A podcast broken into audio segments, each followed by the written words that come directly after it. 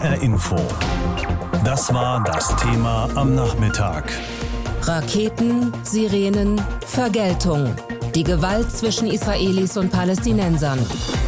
Seit dem Wochenende gibt es wieder so eine Eskalation und gestern am sogenannten Jerusalem-Tag ist das alles vollkommen außer Kontrolle geraten. War auch schon fast vorauszusehen. Diesen Tag gibt es jedes Jahr. Dann erinnert Israel daran, wie damals im Sechstagekrieg der Osten von Jerusalem erobert wurde. Jetzt ist aus den Streitereien rund um diesen Tag aber eine militärische Auseinandersetzung geworden. Israel wird am laufenden Band mit Raketen beschossen aus dem Gazastreifen. Die israelische Luftwaffe wiederum antwortet mit Vergeltung. Eine Gruppe von Männern trägt den Leichnam eines Jungen. Hussein wurde nur elf Jahre alt. Er soll bei einem Angriff der israelischen Armee getötet worden sein. Israel griff den Gazastreifen an, nachdem die Hamas Raketen auf den Großraum Jerusalem abgefeuert hatte. Warum habt ihr ihn umgebracht? fragt der Onkel des Jungen in Aufnahmen der Agentur Reuters. Sie töten und es gibt niemanden, der sie zur Verantwortung zieht. Die ganze Welt schaut nur zu. Deshalb ist es kein Problem, wenn sie ein Kind töten. Mindestens 26 Palästinenser wurden nach Angaben des Gesundheitsministeriums, das von der Hamas kontrolliert wird, getötet. Darunter sind Kämpfer und Kommandeure der Hamas, was Israel bestätigt. Ob Israel tatsächlich auch hinter dem Tod von neun Kindern steht, ist aber noch unklar. Ein Sprecher der israelischen Armee wollte das weder bestätigen noch dementieren. Er verwies darauf, dass ein Teil von palästinensischen Raketen nicht in Israel, sondern im Gazastreifen einschlägt. Aber ob die Kinder so starben, ist auch unklar. In jedem Fall ist es im Gazastreifen die höchste Zahl von getöteten Kindern seit Jahren. Auf der anderen Seite der Grenze in Israel herrschte beinahe ständig Raketenalarm. In den Kibbuzim an der Grenze der Stadt Ashkelon und später auch in Ashdod, einer Stadt, die bereits recht nah an Tel Aviv ist. Innerhalb von fünf Minuten wurden am Nachmittag etwa 130 Raketen auf Ashkelon und Ashdod abgefeuert. Die Menschen wurden aufgefordert, ihre Häuser nicht zu verlassen. Viele Raketen wurden vom israelischen Abwehrsystem abgefangen. Das klappte aber nicht immer. Wegen der kurzen Distanz zum Gazastreifen ist der Vorgang in technischer Hinsicht extrem kompliziert. Zwei Frauen kamen in Ashkelon ums Leben, als Raketen einschlugen. Israels Premierminister Benjamin Netanyahu wird auch von seinen Kritikern nicht als Kriegstreiber bezeichnet. Seine Äußerungen deuten aber auf längere Kämpfe hin. Wir befinden uns inmitten einer Militärkampagne. Wir haben Befehlshaber ausgeschaltet und sehr viele strategisch wichtige Ziele getroffen. Wir werden sowohl die Intensität als auch das Tempo der Angriffe erhöhen. Die Hamas wird Schläge einbüßen, die sie so nicht erwartet hat. Die Rhetorik der anderen Seite deutet ebenfalls nicht auf eine Beruhigung der Lage hin. Nach der Tötung von drei Kämpfern kündigte die Organisation Islamischer Dschihad eine heftige Reaktion an. Was das mittel- und langfristige Ziel der Kämpfe ist, kann oder will keine der beiden Konfliktparteien beantworten. Drei Kriege zwischen Israel und der Hamas haben in der Vergangenheit keine Veränderung des Status quo gebracht. Die Nerven bei der Zivilbevölkerung liegen auf beiden Seiten blank. Und dies ist erst der zweite Tag der militärischen Auseinandersetzung. Die aktuelle Lage im Nahostkonflikt zusammengefasst von unserem Korrespondenten Benjamin Hammer. Das ist für den Rest der Welt vor allem dann immer ein Thema in den Nachrichten, wenn Flugzeuge Bomben werfen oder Raketen abgefeuert wurden. Im Grunde kommt dieser Streit zwischen Israel und den Palästinensern aber seit einer gefühlten Ewigkeit nicht mehr zur Ruhe. Dann reicht ein bestimmtes Ereignis aus und alles entlädt sich mit ungeahnter Härte und Gewalt. Woran liegt das? HR Info. Meinung. Von unserem Nahostkorrespondenten Tim Assmann. Es sind die immer gleichen Automatismen. Wieder einmal sind Israelis und Palästinenser gefangen in der Spirale aus Aktion und Reaktion. Ist die Gesichtswahrung wie so oft im Nahen Osten ebenso harte wie zynische politische Währung. Eskalation im Nahostkonflikt wird das dann genannt. In diesem Konflikt sind die Überschriften schon zur Routine geworden. Am Anfang stand diesmal, wie schon so oft, Jerusalem. In der Stadt, die beide Konfliktparteien für sich beanspruchen, ist schon der Alltag kein entspanntes Miteinander, sondern ein permanent angespanntes Nebeneinander. Jerusalem ist kein Schmelztiegel. Die arabischen Einwohner des Ostteils der Stadt fühlen sich mehrheitlich als Unterdrückte, als Bürger zweiter Klasse, die zwar den Stadtrat wählen dürfen, nicht aber Israels Parlament. Dass arabische Familien ihr Zuhause verlieren, weil jüdische Siedler jahrzehntealte Eigentumstitel beanspruchen und die israelische Justiz keine andere Lösung findet, als die Rechtsstreitigkeiten durch Räumungen zu lösen, sorgt seit Jahren für Wut in der arabischen Bevölkerung. Nun im Ramadan brach sich der Frust Bahn. Das war absehbar. Israel hatte Möglichkeiten zur Deeskalation und nutzte sie nicht oder zu spät. Der Konflikt um die Zwangsräumungen, er ist auf Wiedervorlage. Nicht neu ist auch, dass die Hamas und andere Radikale Spannungen in Jerusalem nutzen, um sich als vermeintliche Bewahrer der heiligen Stadt zu inszenieren. Kaltblütig feuern die Extremisten in Gaza ihre Raketen und Mörsergranaten und nehmen zivile Todesopfer in Kauf, auch in der eigenen Bevölkerung, die den israelischen Vergeltungsangriffen ausgesetzt ist. Hamas und die anderen Gruppen wollen mit den aktuellen Attacken nicht zuletzt auch innenpolitisch punkten. Die Botschaft an die palästinensische Bevölkerung ist, seht her, wir kämpfen für Jerusalem, während Präsident Mahmoud Abbas und seine Fatah-Partei in Ramallah nur reden und nichts erreichen.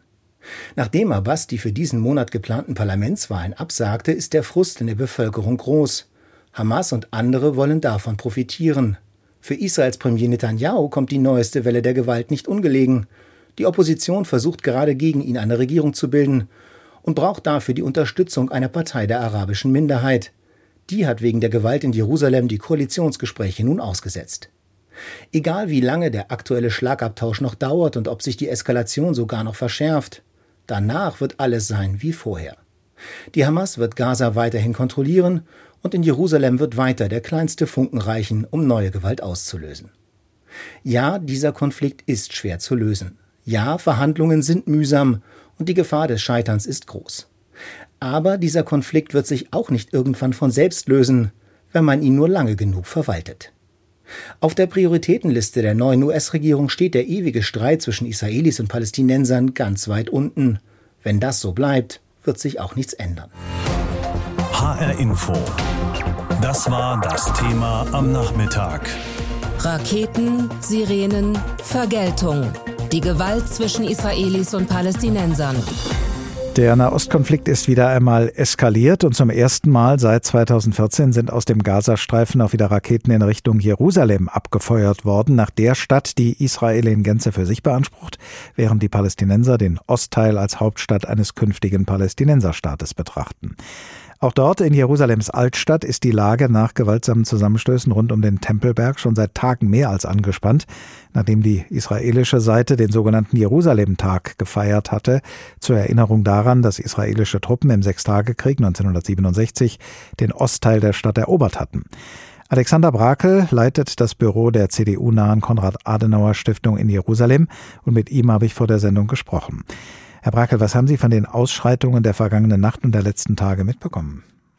Von den Ausschreitungen habe ich persönlich wenig mitbekommen. Das mag jetzt absurd klingen, aber sie sind tatsächlich begrenzt auf die Altstadt und einige Straßenzüge in Ostjerusalem. Unser Büro befindet sich im Westteil der Stadt und auch meine Wohnung liegt im Westteil der Stadt. Das heißt, hier geht das Leben relativ ungestört seinen üblichen Gang. Aber natürlich sind die Nachrichten voll mit den Meldungen. Sie beobachten den Konflikt ja auch schon seit vielen Jahren sehr nah dran. Wie erklären Sie es sich, dass der Konflikt zwischen Israelis und Palästinensern gerade gerade jetzt wieder so eskaliert? Na, erstmal muss man sagen, dieser Konflikt ist ungelöst und die großen Fragen sind weiterhin ungelöst. Und es ist klar, dass dieser Zustand des gemanagten Konflikt, wie Netanyahu das darstellt, keiner ist, der dauerhaft Bestand haben kann. Jetzt sind einige Faktoren zusammengekommen, die wahrscheinlich ausschlaggebend dafür waren, dass diese Eskalation stattgefunden hat. Das ist zum einen die zeitliche Koinzidenz von dem von Ihnen erwähnten Jerusalem-Tag und dem Ende des Ramadans. Das heißt, Zeitpunkte, zu dem sowohl ein Teil der jüdischen Bevölkerung als auch ein Teil der muslimischen Bevölkerung die Altstadt ganz stark symbolbezogen für sich beansprucht. Es sind auf der anderen Seite anstehende Räumungen von ähm, palästinensischen Häusern in Sheikh Jarrah, einem Stadtteil in Ostjerusalem, und Dritter Faktor sind die abgesagten Wahlen in dem Gebiet der palästinensischen Autonomiebehörde. Diese Wahlen waren anberaumt. Es gab eine Einigung zwischen Fatah und Hamas darüber. Und dann hat der palästinensische Präsident Abbas relativ eigenständig diese Wahlen wieder abgesagt. Und das sorgt natürlich für ganz große Empörung auf Seiten der Palästinenser und sorgt auf der anderen Seite bei der Hamas dafür, dass sie sich nun erst recht aufgefordert fühlt, die als Sachwalter der palästinensischen Interessen aufzutreten. Und das das hat dann leider die Form eines massiven Raketenangriffs auf Israel angenommen. Wenn sich die jetzigen Konflikte gerade auch an und um Jerusalem entzünden, hat das dann womöglich auch mit der Politik des inzwischen ehemaligen US-Präsidenten Donald Trump zu tun, der ja Jerusalem ganz im Sinne der israelischen Regierung als Hauptstadt Israels anerkannt hatte, zum Ärger der palästinensischen Seite? Ich glaube, das ist ein bisschen übertrieben. Die Israelis erheben seit spätestens 1980 Anspruch auf die gesamte Stadt, so wie sie es in ihrer Einleitung dargestellt haben, und die Palästinenser zumindest Anspruch auf den Ostteil der Stadt inklusive der Altstadt. Donald Trump hat ähm, 2017 dem israelischen Anspruch Recht gegeben. Das hat damals für viel Ärger gesorgt, aber äh, ich glaube nicht, dass das jetzt noch so stark nachwirkt, sondern es ist der tiefer liegende Konflikt über den zukünftigen Status von Jerusalem. Benjamin Netanyahu, der israelische Ministerpräsident, hat nach dem Raketenbeschuss von Jerusalem von einer roten Linie gesprochen, die die Palästinenser überschritten hätten. Was ergibt sich aus Ihrer Sicht daraus für den weiteren Verlauf der jetzigen Auseinandersetzung? Ich befürchte, wir werden zumindest in den nächsten Tagen einen anhaltenden militärisch ausgetragenen Konflikt über den Gazastreifen erleben. Das heißt, ich gehe nicht davon aus, dass der Raketenbeschuss aus dem Gazastreifen so schnell abreißt. Und dementsprechend werden auch die israelischen Gegenschläge nicht so schnell abreißen. Hoffentlich gelingt es beiden Seiten, vielleicht auch unter Vermittlung eines arabischen Staates, etwa Ägyptens, innerhalb kurzer Zeit wieder zu einem Modus Vivendi zurückzukehren, der zumindest die die Gewalt eindämmt. Im Grunde reden wir ja im Moment nicht nur von zwei Seiten. Es gibt diesen Machtkampf innerhalb der palästinensischen Führung, den Machtkampf zwischen der radikal-islamischen Hamas und der gemäßigteren Fatah. Und auch auf israelischer Seite ist ja eine schwierige Regierungsbildung im Gange. Spielt das alles zusammen auch noch zusätzlich eine Rolle und belastet es die jetzigen Auseinandersetzungen zusätzlich? Sicherlich wäre die israelische Lage einfacher, wenn es eine stabile Regierung gäbe, die sich auch auf eine Mehrheit in der Knesset, im israelischen Parlament, stützen könnte. Es gibt, glaube ich, auf Seiten der israelischen Parteien, jedenfalls auf Seiten der jüdischen Parteien, keinen großen Dissens darüber, dass Israel nun eine entschlossene Antwort auf die Aggression der Hamas geben äh, wird.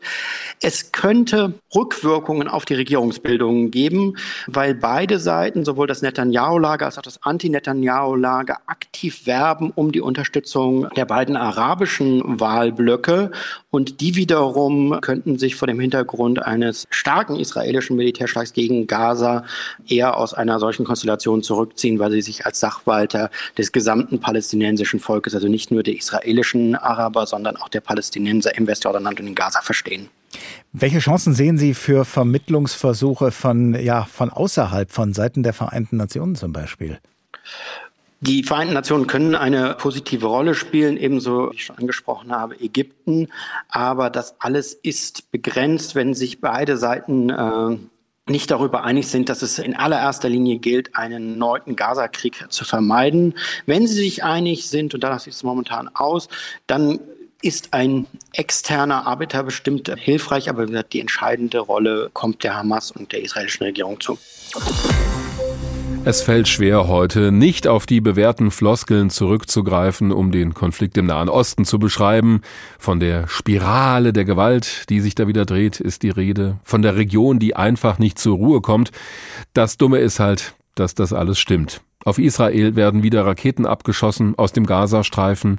Israels Luftwaffe fliegt dann als Reaktion Angriffe auf Ziele in den Palästinensergebieten. In den vergangenen Tagen sind wieder Menschen gestorben und verletzt worden in diesem Konflikt, der einfach kein Ende zu finden scheint. Im Zentrum der Auseinandersetzungen ist auch dieses Mal die Stadt Jerusalem. Warum das so ist und welche Rolle das Erbe von Donald Trump und seiner Nahostpolitik dabei spielen, das erläutern Anne Bayer und Christoph Keppeler aus unserer Politikredaktion. HR Info. Wissenswert. Donald Trump war unter Konservativen in Israel beliebt kaum wie ein anderer US-Präsident. Er unterstützte die israelische Siedlungspolitik und erkannte Jerusalem als Hauptstadt an. Sehr zum Unmut der palästinensischen Seite, denn eine der Hauptfragen in dem Jahrzehnte andauernden Streit ist, wem gehört Jerusalem? Am Montag beging man in Israel den sogenannten Jerusalemtag. Er erinnert daran, dass im Sechstagekrieg 1967 die israelische Armee den Ostteil Jerusalems erobert hatte. 1980 annektierte Israel Ostjerusalem und erklärte das wiedervereinigte Jerusalem als Ganzes zur Hauptstadt des Staates. Dies empfinden viele auf palästinensischer Seite als Provokation, denn die gemäßigteren politischen Vertreter der Palästinenser streben einen eigenen palästinensischen Staat an, dessen Hauptstadt soll dann Ostjerusalem sein. Die Vereinten Nationen und die meisten ihrer Mitgliedstaaten erkennen Jerusalem allerdings nicht als Hauptstadt Israels an. Auch die USA sahen das bisher so, auch ihre Botschaft lag deshalb in Tel Aviv. Donald Trump dagegen verlegte die US-Botschaft von Tel Aviv nach Jerusalem. Er erkannte zudem Israels Souveränität über die 1967 eroberten Golanhöhen an und legte einen sogenannten Friedensplan vor, der im Konflikt mit den Palästinensern vor allem Israels Interessen folgt. Schließlich vermittelte er auch noch ein Normalisierungsabkommen zwischen Israel und drei arabischen Staaten, den Vereinigten Arabischen Emiraten, Bahrain und dem Sudan. All das hat dazu geführt, dass die Gräben zwischen Palästinensern und dem Staat Israel gefestigt bzw. noch tiefer geworden sind. Schon seit Wochen kommt Jerusalem nicht mehr zur Ruhe. Am letzten Freitag kam es auf dem Tempelberg in Jerusalems Altstadt vor der Al-Aqsa-Moschee zu schweren Auseinandersetzungen. In Ostjerusalem liegen einige der heiligsten Stätten von Juden, Christen und Muslimen. Die Klagemauer, der Tempelberg mit der Al-Aqsa-Moschee und die Grabeskirche. Palästinensische Rettungskräfte sprachen von Hunderten Verletzten. Nach israelischen Polizeiangaben wurden fast zwei Dutzend Beamte verletzt. Anlass für die Gewalt waren die geplanten Zwangsräumungen von mehreren palästinensischen Familien in Ostjerusalem durch israelische Siedler. Ihre Wohnungen werden von jüdischen Israelis beansprucht. Seither ist die Gewalt eskaliert. Die im Gazastreifen herrschende Hamas beschoss Israel mit Raketen. Israels Luftwaffe beschoss ihrerseits Ziele in dem Küstengebiet. Allerdings haben nach Einschätzung von Beobachtern weder Israel noch die Regierung der palästinensischen Autonomiegebiete ein Interesse an einer Eskalation der Gewalt. Auf palästinensischer Seite sind es die radikale Hamas und Islamisten, auf israelischer Seite rechtsextreme Gruppen, die die Gewalt befeuert haben. Die Eskalation der Gewalt löst weltweit Besorgnis aus. Von den UN bis zur deutschen Bundesregierung gab es Appelle an beide Seiten, die Gewalt zu beenden. Sobald es im Nahen Osten auch nur irgendwie nach Krieg aussieht, und das ist im Moment nun mal der Fall, ist das immer auch ein Thema für die internationale Politik. Die Europäische Union zum Beispiel bemüht sich seit jeher um gute Beziehungen zu beiden Konfliktparteien. Die USA stehen schon immer an der Seite von Israel. Auf diese beiden schauen wir auch gleich. Aber über all dem stehen die Vereinten Nationen, beziehungsweise sie sollten darüber stehen. Wie schwierig es trotzdem ist, dort voranzukommen in New York, das erklärt unsere Korrespondentin Antje Passenheim. Zwar hat UN-Generalsekretär Antonio Guterres die Gewaltaktionen beider Seiten scharf verurteilt, doch der Sicherheitsrat kann sich bislang nicht zu einer gemeinsamen Erklärung durchringen.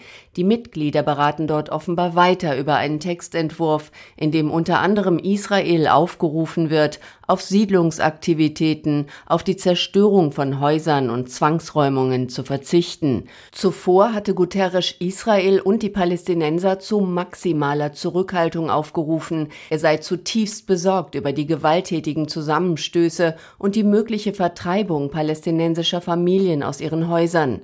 Die Zwangsräumungen müssten eingestellt werden. Israel müsse das internationale Menschenrecht achten. Guterres verurteilte auch aufs Schärfste die Raketenangriffe militanter Palästinenser auf Israel. Aus New York, Antje Passenheim. Die beiden Regierung macht sich ernsthaft Sorgen über die sich ausweitende Gewalt in Israel, so die amerikanische Regierungssprecherin Jen Psaki. Das Außenministerium verurteilte den Raketenangriff der Hamas auf Jerusalem. Dies sei aus Sicht der USA eine nicht zu akzeptierende Eskalation, ergänzte Ministeriumssprecher Ned Price. Er rief alle Beteiligten auf, Gewalt zu vermeiden. Ausdrücklich aber unterstrich er Israels legitimes Recht, sich selbst zu verteidigen. Über die Raketenangriffe und den israelischen Gegenschlag hinaus seien die USA zutiefst besorgt über die gewalttätigen Auseinandersetzungen in Jerusalem. Pro-palästinensische Organisationen in den USA hatten dagegen Präsident Joe Biden aufgefordert, Israel schärfer zu kritisieren. Man solle mehr Druck auf die israelische Regierung ausüben, keine Palästinenser aus Ostjerusalem auszuweisen. Die demokratische Abgeordnete Ilhan Omar hatte zuvor gesagt, Jerusalems Bürgermeister habe hier ethnische Säuberungen unterstützt. Danach gefragt, sagte Außenamtssprecher Price, das bestätigen unsere Analysen nicht. Arthur Landwehr, Washington. Ein sofortiges Ende der Gewalt fordert die EU-Kommission. Alle Seiten müssten nun aufeinander zugehen und gemeinsam gegen Extremisten vorgehen, heißt es aus dem Umfeld von Josep Borrell. Der hohe Außen- und Sicherheitsbeauftragte der EU reagiert damit auf den fortgesetzten Raketenbeschuss, vor allem aus dem Gazastreifen. Was dort, aber auch in Ostjerusalem und dem besetzten Palästina vorgehe, das sei zutiefst beunruhigend für die Europäische Union, teilte die Kommission heute mit. Das Wichtigste sei nun, das Leben von Zivilisten zu beschützen. Die aktuellen Vorgänge, so ein Sprecher der Kommission, zeigten, wie nötig ein Friedensprozess sei, und der könne langfristig nur durch eine Zwei-Staaten-Lösung vorangebracht werden. Das sei das erklärte Ziel der EU.